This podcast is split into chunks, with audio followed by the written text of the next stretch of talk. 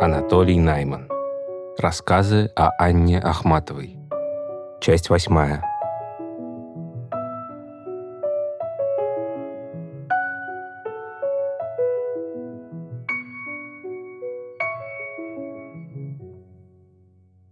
Мы теряем лето наше как звук, дней лет наших 70 лет, а при большей крепости 80 лет – несомнительно свидетельствует книга Псалтири. Да еще 20-30, пока сами не умрут. Помнят покойного дети. Вот как раз и век человеческий, сто лет. А потом уже помяни, Господи, всех, за кого некому молиться. Памяти в рот и рот добиваются люди святой жизни. Памяти долговечной, вызвавшие своими делами великое противодействие проведения. В особое положение поставлены поэты. Нет, весь я не умру, душа в заветной лире, мой прах переживет, и тленье убежит, и славен буду я, говорит Пушкин, но при непременном условии, доколь в подлунном мире жив будет хоть один пиит. Поэты поставлены в особое положение не тем, что оставляют после себя книгу как вещь, пребывающую в дальнейшем употреблении, и не тем, что поэт-потомок по роду своих интересов, натолкнувшись на нее, или отыскав, должным образом оценит или даже использует стихи предка.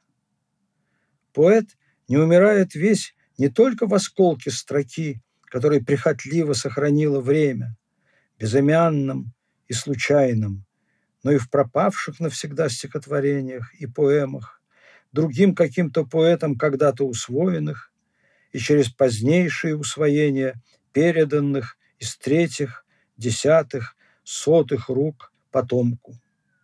В принципе, поэт остается славным, и славен буду я, то есть слывет, вспоминается, при чтении любым другим поэтом, любой поэзии, поэзии вообще, вспоминается постольку, поскольку он в ней содержится, ее составляет. Иначе говоря, поэзия и есть память о поэте, не его собственная о нем, а всякое о всяком. Но чтобы стать таковой, ей необходимо быть усвоенной еще одним поэтом, все равно в поколении или в потомстве. Усваивается же она им уже на уровне чтения, в процессе чтения. При чтении читателем не поэтом, поэт тоже остается славным, но это слава совсем иного качества. Не поэт, только приемник, поглотитель поэтической энергии. В него уходит творческий посыл поэта, на нем кончается. Ахматова в заметках на полях пушкинских стихов пишет об, я цитирую, остатках французской рифмы. Распространенная рифма «риваж» – берег, «соваж» – дикий, превращается у Пушкина в устойчивую формулу «дикий брег». Так вот, разница между этими двумя славами у читателя не поэта и у читателя поэта подобна разнице между услаждающим слух французским созвучием и самостоятельным образом. Не поэт благодарен читаемому им автору, умиляется, называет его «мой». Поэт пускает его в дело. Именно в дело, а не на украшение. Одну из колонн можно взять в готовом виде, из привезенных с раскопок, из валяющихся среди руин, из лишних у соседа, что и делалось всегда, и делается на стройке. Но она должна быть несущей, а не декоративной. Читатель не поэт, декорирует свою речь лепниной стихов, иных уж нет, а те далече, как Сади некогда сказал, дает Пушкин пример такого усвоения, присвоения поэзии. «Дикий брег» – чисто пушкинский строительный блок, хотя пошли на него элементы чужой архитектуры. То есть читающий поэт усваивает не в общепринятом смысле слова, он усваивает ее новым стихам. Когда это происходит, усвоенное обновляется двояко. Не бывшими прежде стихами и обогащением стихов в них отраженных. Сравнивать поэзию со строительством можно только для наглядности. Поэтическая колонна, в отличие от архитектурной, возникает в новом здании, сохраняясь и в прежнем. Этим сохранением, преобразованием творческий акт усвоения поэзии напоминает метаморфозу у древних с той поправкой, что Филомела, превращенная в соловья, продолжает быть Филомелой. Из того, что один не умрет, пока будет жив другой, следует, что в каждый момент поэзии оба живы. Эта жизнь не вечная, зависящая от людской памяти, она существует лишь доколь. Но память – подобие бессмертия, попытка получить бессмертие, так сказать, своими силами. И так как лучшего подобия в подлунном мире нет, предлагает считать ее бессмертием настоящим, умалчивая о том, что это все-таки всего лишь имитация бессмертия. Я ведаю, что боги превращали людей в предметы, не убив сознания, чтоб вечно жили дивные печали. Ты превращен в мое воспоминание. Это сказала молодая Ахматова. С какого-то времени, если не с самого начала, все ее творчество становится подчиненным одному желанию – превратить мертвое в живое. Магия, вызываемая феноменом поэзии, граничит у нее с некромантией. Живым голосом умерших хотела она говорить. Высшей концентрации эти ее усилия достигли в поэме «Без героя». «Их голоса я слышу», – пишет она о друзьях, погибших в ленинградскую блокаду, когда читаю поэму вслух. И впечатление такое, что голоса звучат не только в ее памяти, но и в ее реальности. Цитируя, так сказать, да, в своих стихах поэтов-предшественников, Ахматова сознательно выступает как предсказанный ими будущий пиит, то есть поэт, живой ради их неумирания – Среди немногочисленных книг ее библиотеки всегда под рукой были Библия, Данте в итальянской антологии начала века, которую заключали стихи составителя. Ради этого и антологию составлял, комментировала она. Полное собрание Шекспира в одном томе, тоже Пушкина. Реминисценции из них, менее или более зашифрованные, столь многократны, и благодаря тончайшему вживлению их в ткань ахматовских стихов часто столь трудно уловимы, что следует говорить о постоянном библейском или дантовском или шекспировском слое в ее поэзии. Но при этом, мне кажется, не следует понимать только как стилизацию под античность ее музу, стихотворение, музу, и вот вошла, откинув покрывало, внимательно взглянула на меня. Я ей говорю, Тыль Данту диктовала страницы ада, отвечает я. Этот внимательный взгляд музы так же конкретен, как все взгляды и взоры ее стихов, например, того же Блока, как хозяин молчаливый ясно смотрит на меня. Она любила повторять, что прохожие на улице, завидев Данте, шептали друг другу «Вот человек, который побывал там» строкою внимательно взглянула на меня.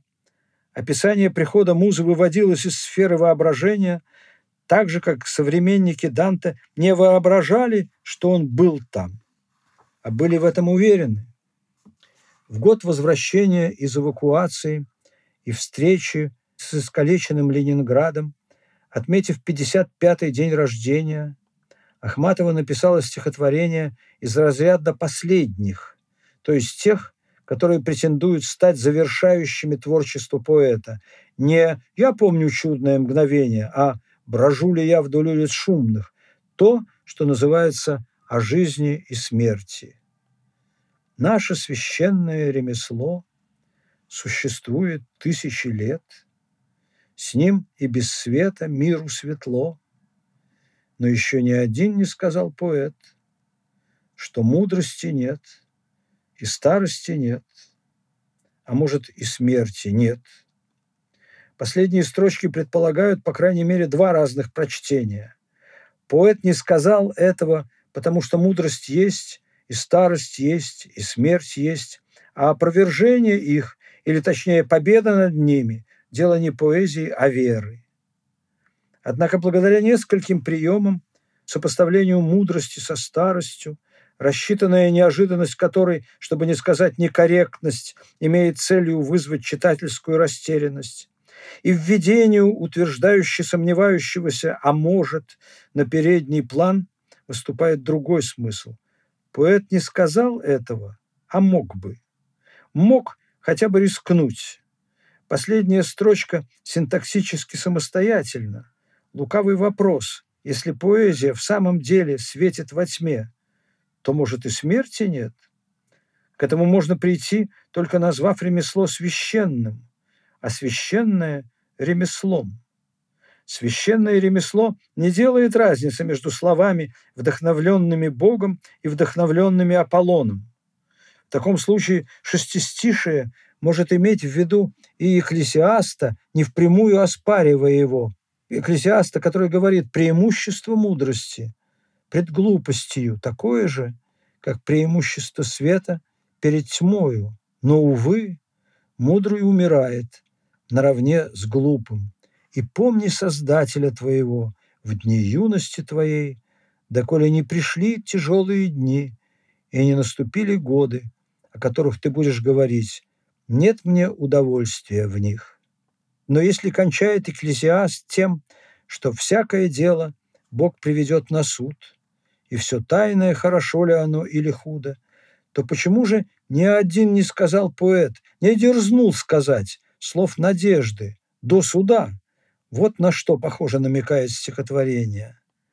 «Я разрешаю тебе играть до судного дня», любимое место Ахматовой в «Антонии и Клеопатре» Шекспира, предсмертное обращение царицы к преданной служанке.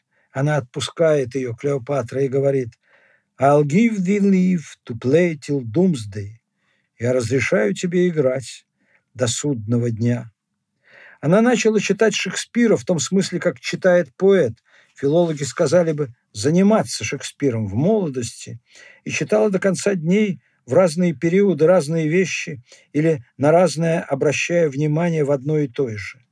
Макбет был в числе досконально изученных и постоянно используемых. Макбетовские мотивы попадают в ее стихи непосредственно из трагического быта, воспроизводящего кровавые ситуации пьесы, и через Пушкина, чьи заимствования у Шекспира были ею обнаружены еще в 20-е годы.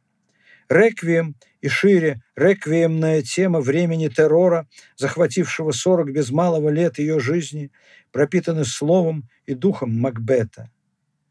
Трагический октябрь, сметающий людские жизни, как желтые листья в четверостишие, описывающем революции, и голосующие в саду деревья в эпиграфе к стихотворению, и вот наперекор тому, это отголоски движение Бернамского леса, шагающий рощи, несущий гибель королю-убийце в трагедии Макбет.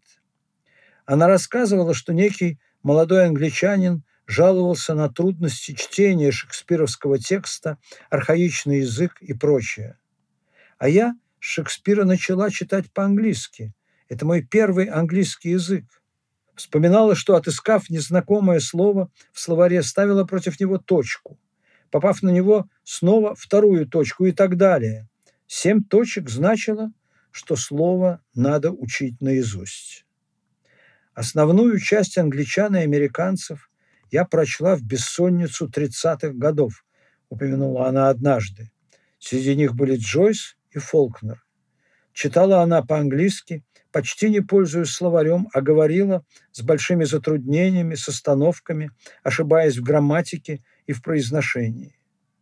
Сэр Исайя Берлин, слушавший, как она декламирует Байрона, пишет, что мог уловить всего несколько слов и сравнивает это с современным чтением античных классиков, которое также едва ли было понятно их современникам. Однажды, желая сказать мне то, что не предназначалось для чужих ушей, и допуская, что за дверью нас может услышать человек, который знал французский, Она неожиданно заговорила по-английски. Я как-то ответил. Следующие несколько фраз были произнесены также с напряжением, хотя и свободнее. Эпизод закончился, тема разговора переменилась. Через некоторое время она сказала, «Мы с вами говорили, как два старых негра». Это немножко переделанная ссылка на Пушкина, между прочим. Она находила пастернаковские переводы Шекспира более пригодными для театра, но отдавала предпочтение переводам Лазинского, адекватнее передающим текст. О Гамлете говорила, что призрак отца должен только мелькнуть на сцене, чтобы у зрителя осталось впечатление, будто ему показалось. В связи с этим заметила, что вообще на сцене все должно каждую минуту меняться. Ее дневниковая запись найденная цитата в Гамлете «Фрер Бертольд». Фрер Бертольд – это брат Бертольд. Означает, если не ошибаюсь, что слова Клавдия из Гамлета «Тогда, возможно, клевета, чей шепоток сквозь поперечник земли прицельно, как пушка, бьет в десятку, несет свое отравленное ядро, может пролететь мимо нашего имени и ударит в неуязвляемый воздух», отозвалась пушкинском плане сцен из рыцарских времен фразой по-французски «Пьеса кончается рассуждениями». Это уже пушкинский текст, просто я перевожу с французского. Пьеса кончается рассуждениями и прибытием Фауста на хвосте дьявола, изобретение книгопечатания своего рода артиллерия. Тем самым книгопечатание, Фаустова изобретение которого приравнено здесь к изобретению монахом Бертольдом Шварцем пороха, уподобляются через метафору клевете. Среди шекспировских строк, которые она знала наизусть и могла к случаю вспомнить, был стих из «Ромео и Джульетты», слова Ромео «For nothing can be ill if she be well». Ни в чем не может быть изъяна, если с ней все хорошо. Своеобразная анаграмма этого стиха, строчка, придуманная ею. «Ромео не было, Эней, конечно, был». Это не отрывок из неизвестного или неоконченного стихотворения, а самостоятельный афоризм, универсальный, как она с едва заметной ноткой шутливо настаивала, для всей сферы любовных отношений мужчин, преданных возлюбленным так, как Ромео, не бывает. Бросающих же ради дела, как Эней, нет числа. Она не один раз приводила его как словцо в беседе, в письме, пробовала предварить им сонет «Не пугайся, я еще похожий», но как эпиграф он не прижился. Из Антония и Клеопатры она повторяла еще два места. Слова Клеопатры о себе, ну, известная очень строчка «I'm fire and air» – «Я огонь и воздух», прочие стихи отдаю низшей природы. И об Антонии. Его очарование было подобно дельфину, оно выныривало спиной над стихией, в которой жило. Эту принадлежность одновременно двум стихиям она распространяла на себя, вспоминала фразу, которой брат Виктор, моряк, оценил ее умение плавать. Аня плавает, как птица. Другой раз она сказала о том же. Я плавала, как щука. А как-то раз, в тихий, теплый, пасмурный день, мы сидели на скамейке перед домом, и она произнесла, «В молодости я больше любила архитектуру и воду, а теперь музыку и землю». Вообще же, всякий шекспировский след в ее стихах был еще знаком английской темы, неким узелком для памяти. В 1917 году в революцию «Трагический октябрь», как листья желтые сметал людские жизни – а друга моего последний мчал корабль от страшных берегов, пылающей отчизне. В 1945-м, после Великой войны, тот же торжественный Александрийский стих отозвался эхом на шаги зеркально появившегося оттуда гостя. «И ты пришел ко мне, как бы звездой ведом, по осени трагической ступая, в тот навсегда опустошенный дом, откуда унеслась стихов сожженных стая. Дальняя любовь к уплывшему в Лондон другу Анрепу с этого времени связалась, переплелась и в плане литературы обогатилась чувством к другому русскому, мальчикам, также эмигрировавшему вместе с семьей из Петербурга сперва в Латвию, потом в Англию.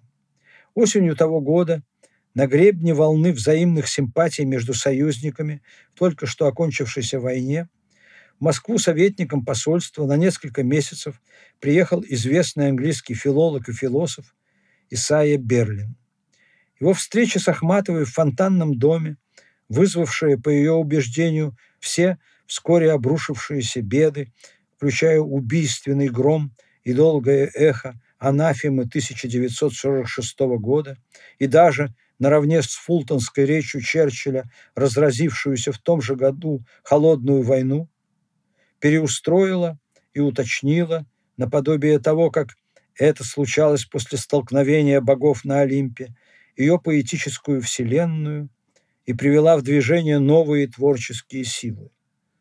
Циклы стихов Чинкве, это по-итальянски значит пять, «Шиповник цветет», третье посвящение поэмы «Без героя», появление в ней гостя из будущего, прямо и поворот нескольких других стихотворений, отдельные их строки неявно связаны с этой продолжавшейся всю ночь осенней и еще одной под Рождество короткой прощальной встречами, ее отъездом, повторившим с поправкой на обстоятельства отъезд Анрепа и последовавшими затем событиями. Ахматова говорила о нем всегда весело и уважительно, кроме того раза, когда ею были произнесены слова о мужчине в золотой клетке, считала его очень влиятельной на Западе фигурой, уверяла, правда посмеиваясь, что Таурмина, Таурмино и Мантия, то есть итальянская литературная премия и Оксфордское почетное докторство, его рук дело. И что это он сейчас о Нобелевке хлопочет для нее, хотя при встрече с ней в 1965 году и в позднейших воспоминаниях он это начисто отрицал. Она ценила его оценки, ей импонировали его характеристики людей, событий, книг. Она подарила мне его книжку «The Hedgehog and the Fox. Ёж и лица» о Толстом, как историке, открывающейся строкой греческого поэта Архилоха. Лиса знает множество вещей, а еж знает одну большую вещь. И под этим углом рассматривающих писателей, ежей, Данте, Платона, Паскаля, Достоевского, Пруста и Шекспира, Аристотеля, Гёте, Пушкина, Джойса. Ее рукой в книжке подчеркнуты места Толстой был по природе лисою, но считал себя ежом, и конфликт между тем, что он был и чем себя считал. Возможно, она слышала в этих словах отзвук своих собственных, которые не уставала повторять, порицая Толстого за двойную мораль, непосредственную и выражавшую мнение его круга, семьи, общества, и которую она высказала, в частности, Берлину в том многочасовом разговоре и впоследствии приведенные им в мемуарах. Толстой знал правду, однако понуждал себя постыдно приспосабливаться к обывательским условиям. В разговоре она часто называла его иронически почтительно «лорд», реже «сэр». За заслуги перед Англией король даровал ему дворянский титул. «Сэр Исайя – лучший козер Европы». Козер, то есть собеседник, сказала она однажды. Черчилль любит приглашать его к обеду. В другой раз – когда, заигравшись с приехавшими в Комарово приятелями в футбол, я опоздал к часу, в который мы условились сесть за очередной перевод, прибежал разгоряченный, и она недовольно пробормотала, вы, оказывается, профессиональный спортсмен, причем спортсмен произнесла по-английски. Я спросил по внезапной ассоциации, а каков внешний Исайя Берлин? «У него сухая рука», — ответила она холодно. И пока его сверстники играли в футбол, Футболь прозвучало уже по-французски. Он читал книги, отчего и стал тем, что он есть. Она подарила мне фляжку, которую он на прощание подарил ей. Английскую солдатскую фляжку для бренди.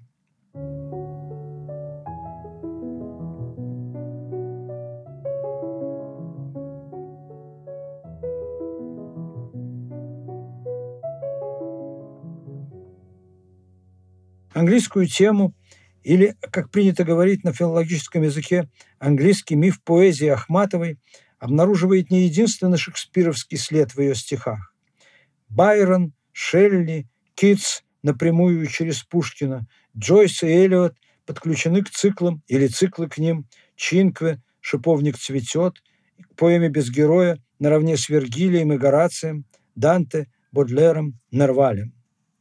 Но подобно тому, как появление Исаи Берлина на ее пороге и в ее судьбе, беседа с ним, ночная в комнате и бесконечная в эфире были не только встречей с конкретным человеком, но и реальным выходом, вылетом из замкнутых вдоль и поперек исхоженных маршрутов Москвы-Ленинграда в открытое, живое, интеллектуальное пространство Европы и мира, в будущее, гостем из которого он прибыл, так и протекание сквозь ее стихи струи Шекспира соотносило их не конкретно с романтизмом, индивидуализмом или модернизмом, или с Англией вообще, но тягой, постоянно в нем действующей, всасывала в поэзию вообще, в культуру вообще, во все вообще, если иметь в виду ее строчку «Пусть все сказал Шекспир». Пользуясь шекспировским материалом, она сдвигала личную ситуацию таким образом, чтобы, перефокусировав зрение читателя, показать ее многомерность.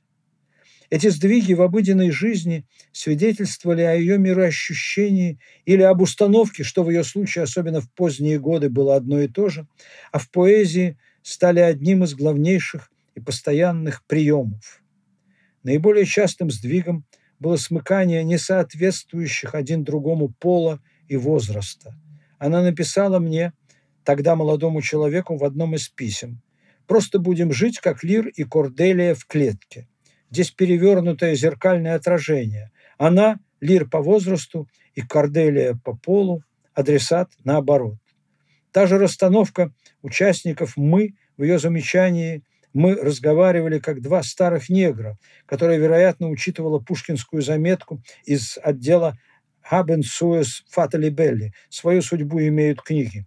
Есть дневниковая запись Ахматовой под тем же заглавием в опровержениях на критике – цитирую, Пушкинская, «Отелло, старый негр, пленивший Дездемону, рассказами о своих странствиях и битвах».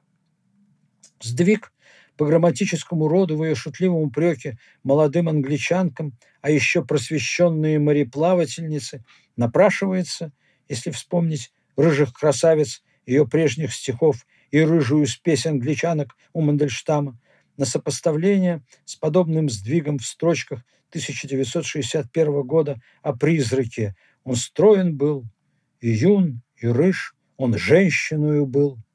По этой же схеме она изменила расхожую формулу штамп того времени секретарша нечеловеческой красоты, введя в трагедию Энумо Элиш секретаря нечеловеческой красоты. И таков же был механизм некоторых ее шуток. Бобик жучку взял под ручку, когда, выходя из дому, она опиралась на мою руку. Или о Коломбине, между тем, 75 лет, как заметила она, прочитав преподнесенный ей молодым поэтом мадригал. Сложнее построены сдвиги по функции. Ключ к их расшифровке можно получить на сравнительно простом примере реплики из Улиса Джойса «You cannot leave your mother an orphan». «Ты не оставишь свою мать сиротой», которую Ахматова предпосылала эпиграфом последовательно к нескольким своим вещам, включая «Реквием» и окончательно циклу «Черепки». Следствием такого сдвига оказывается множественность функций, множественность ролей, в которых одновременно выступает лирическая героиня Ахматовой, прием, в частности, и, возможно, наиболее полно осуществленный в цикле «Полночные стихи». Появление Офелии предвесенней элегии Ахматовской там словно Офелия пела. Ахматова, когда читала эти стихи вслух, произносила «Офелия», непосредственно связано с содержанием четверостишия, открывающего весь цикл полночных стихов. Первые две строчки этого четверостишия «По волнам блуждаю и прячусь в лесу, мерещусь на чистой эмали» соотнесены и описательно, и текстуально со сценой голубой эмали из Фомеры Кефареда Аннинского. Приюта не имея, Я металась в безлюдии лесов, по кручам скал, по отмелям песчаным и по волнам. Героиня стихов Анненского, нимфа, мать возлюбленная, возлюбленная Офелия также нимфа. Прекрасная Офелия, нимфа, говорит Гамлет, а сопутствующий ею Ахматовой зимний пейзаж меж сосен метель присмирела, очевидным образом отсылает читателя к строчке из Гамлета «Будь целомудрена, как лед, чиста, как снег». В стихотворении «В зазеркалье» этот прием еще более изощряется. Полночные стихи ориентируются на английский источник и настойчиво, и демонстративно. Офелия в первом стихотворении, Зазеркалье, то есть Алиса Зазеркалье Льюиса Кэрролла в третьем, Сень священная берез, в записных книжках Ахматовой есть эпизод «Березы огромные, могучие и древние, как друиды». Друиды – кельтские жрецы в Галлии и Британии. Наконец, начало была над нами, как звезда над морем, ища лучом девятый смертный вал, перекликающийся со строчками «Без фонарей, как смоль, был черен Невский вал, и ты пришел ко мне, как бы звездой ведом, из цикла «Шиповник цветет», адресованного Исаи Берлине в седьмом и последнем стихотворении. Загадочные стихи в зазеркалье получают некоторое объяснение, если их читать в том же так называемом английском ключе. В зазеркалье далее эпиграф, который я потом прочту. Значит, в зазеркалье красотка очень молода, но не из нашего столетия. Вдвоем нам не бывать, та, третья, нас не оставит никогда. Ты подвигаешь кресло ей, я щедро с ней делюсь цветами. Что делаем, не знаем сами, но с каждым мигом нам страшней. Как вышедшие из тюрьмы, мы что-то знаем друг о друге ужасное. Мы в адском круге, а может, это и не мы. Взятый эпиграфом стих Горация о богине, владычествующая над счастливым Кипром и Мемфисом, сохраняя смысл обращения к Венере, описывает также владычицу морей Британию и вызывает в памяти конкретно приветствие из Отелла «Будь добрый гости Кипра, госпожа» в переводе Пастернака. Кресло в стихах Ахматовой всегда несет дополнительную смысловую нагрузку – отдых путешественника, не знатной путешественницей в кресле. В стихотворении «Какая есть» и еще яснее юбилейные пышные кресла в поэме «Без героя». Поэтому строчка «Ты подвигаешь кресло ей» не только не противоречит образу владычицы морей, но усиливает его. Строчкам же «Красотка очень молода, но не из нашего столетия» откликается столетняя чаровница поэма «Без героя», второй ее части, из которой взят эпиграф к полночным стихам, то есть романтическая поэма – начала XIX века. В первую очередь байроновская и шеллиевская, как раскрыла секрет этой английской дамы сама Ахматова. Таким образом, параллель, проводимая через весь цикл, нимфа из Фомеры и Офелия, как и поступающие за ними их создатели Софокл и Шекспир, Венера и Британия совмещенные в стихе эпиграфа, и опять-таки Гораций и Шекспир, березы, как пергамский алтарь в упомянутом этюде, и как друиды, может быть описательно передана формулой детской игры загадки. Если время, то античность, если место, то Англия. Думаю, именно это, только другими словами, утверждала Ахматова, когда после поездки в Италию говорила, что Флоренция то же, что наши десятые годы. То есть принадлежность к культуре места все равно, что принадлежность к культуре времени. Это же параллель, античность Англия выходит на поверхность и в стихотворении «Ты верно чей-то муж», появившемся одновременно с полночными стихами. Тут эпиграф из Горация «Медлящая роза, роза Моритур». «Ты верно чей-то муж, и ты любовник чей-то, в шкатулке без тебя, еще довольно тем, и просит целый день божественная флейта ей подарить слова, чтоб льнули к звукам тем. И загляделась я не на тебя совсем, но сколько предо мной ночных аллей-то, и сколько в сентябре прощальных хризантем. Пусть все сказал Шекспир, милее мне Гораций, он сладость бытия таинственно постиг, а ты поймал одну из сотых интонаций, и все недолжное случилось в тот же миг. Тут, кстати, будет сказать об обстоятельствах его сочинения. Первоначально Ахматова предполагала объединить его с «Последней розой» и «Пятой розой» в цикл «Три розы». К каждому стихотворению был выбран эпиграф из стихов, ей посвященных. Бродского «Вы напишете о нас наискосок», «Последний», моих «Ваша горькая божественная речь», «К ты верно чей-то муж», «Пятая», была написана по поводу букета из пяти роз, подаренного ей Бобушевым. Четыре сразу завяли. Пятая цитата «Сияла, благоухала, чуть не летала». Незадолго перед тем Бобушев посвятил Ахматовой стихотворение «Великолепная семерка» с такими строчками «Угнать бы в вашу честь электропоезд, наполненный словарным серебром, но считал его недостаточно высоким и предложил ей для эпиграфа четверостишие о розе, имевшее прежде другого адресата. Анна Андреевна дала вписать четверостишие в тетрадку, но хитрость немедленно раскусила. Пятая роза осталась без эпиграфа.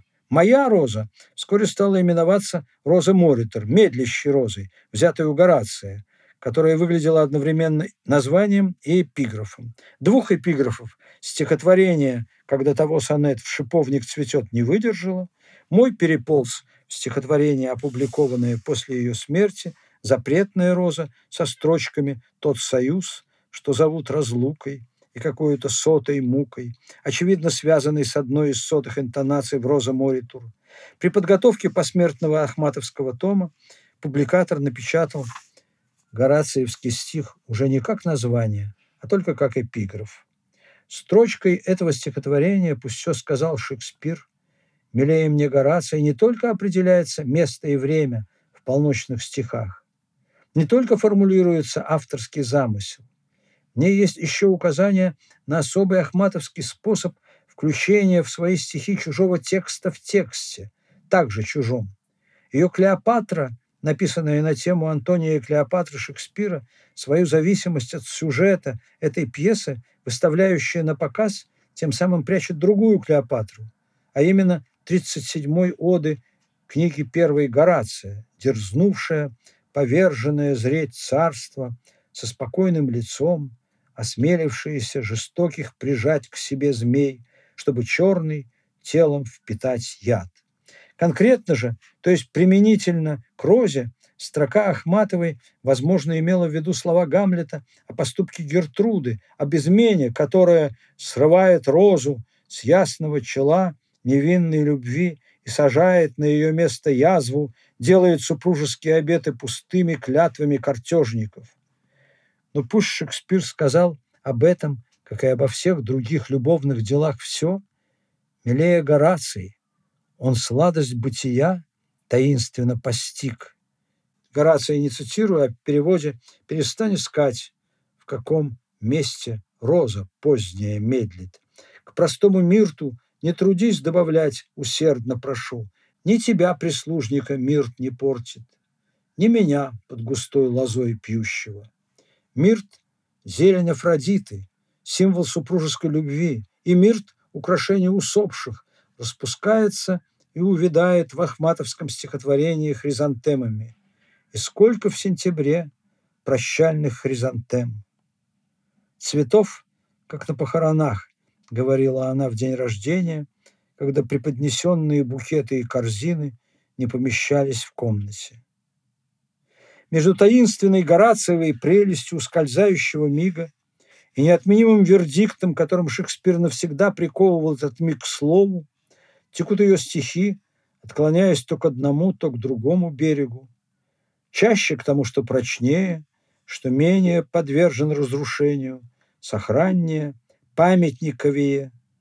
В день 1963 года она отлила молодой женщине несколько капель болгарского благовонного масла из флакончика долина тысячи роз. Закрепив этот жест стихом, я щедро с ней делюсь цветами. Она любила цветы, больше всех розы.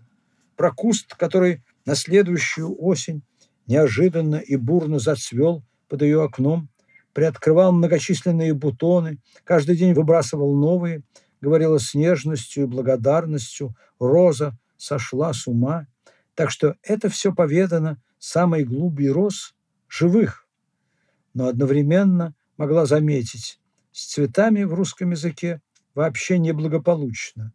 Букет, бутон, клумба, лепестки, цветник почти все никуда не годятся. Вот сочиняй после этого стихи. О встрече 1945 года она написала «Шиповник так благоухал, что даже превратился в слово, и встретить я была готова. Посланца белоснежных скал». По-видимому, хрупкость этих слов внушала опасения, роковая минута угрожала оказаться мимолетной, и чтобы сказать о ней все, она подвела фундамент покрепче – пусть не без урона, для сладости бытия. И встретить я была готова. Моей судьбы девятый вал.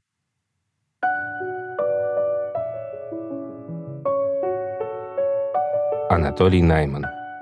Рассказы о Анне Ахматовой. Продолжение следует.